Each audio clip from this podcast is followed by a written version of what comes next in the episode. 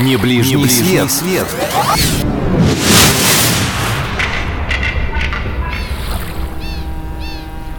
С вами снова Алина Толкачева. Сегодня мы продолжаем путешествие по Латвии. В прошлый раз, если вы помните, мы посетили Ригу. Сегодня отправимся в Юрмалу.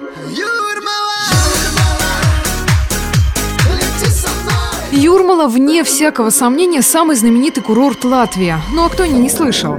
Сюда приезжают за тем, чтобы набраться сил, погулять по песчаным дюнам и, конечно, посмотреть, здесь есть на что. Из Риги в Юрмалу легко добраться электричкой. Всего полчаса, и вы на море. Одно из самых привлекательных и вкусных мест курорта – это улица Йомас.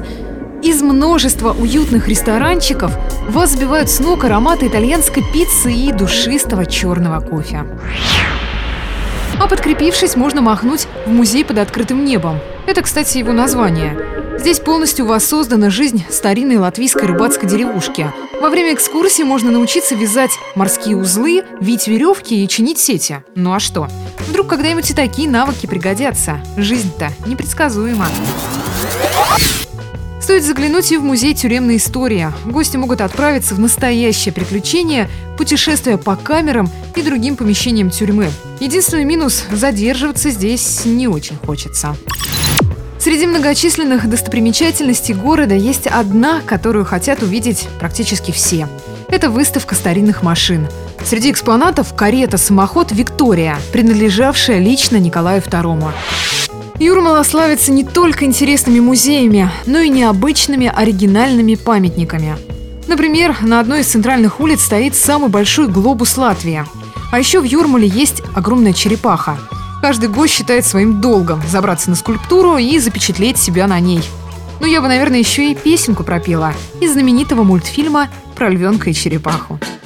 Я на солнышке сижу, я на солнышко гляжу, все сижу.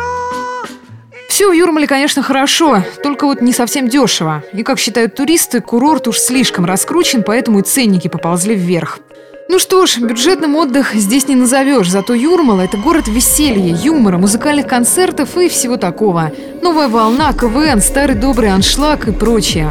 На мой взгляд, отличное место для поездки на выходные.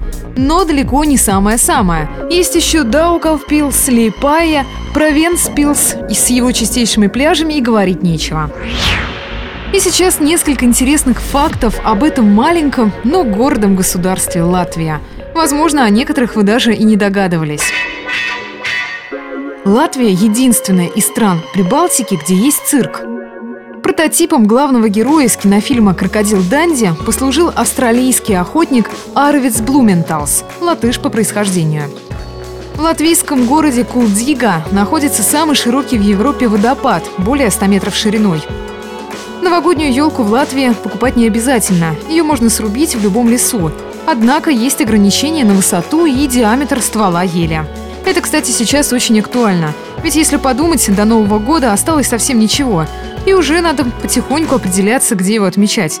Об этом мы обязательно поговорим в одной из следующих программ. Ну а я, Алина Толкачева, на этом с вами прощаюсь. Путешествуйте на здоровье. Не ближний, Не ближний свет. свет.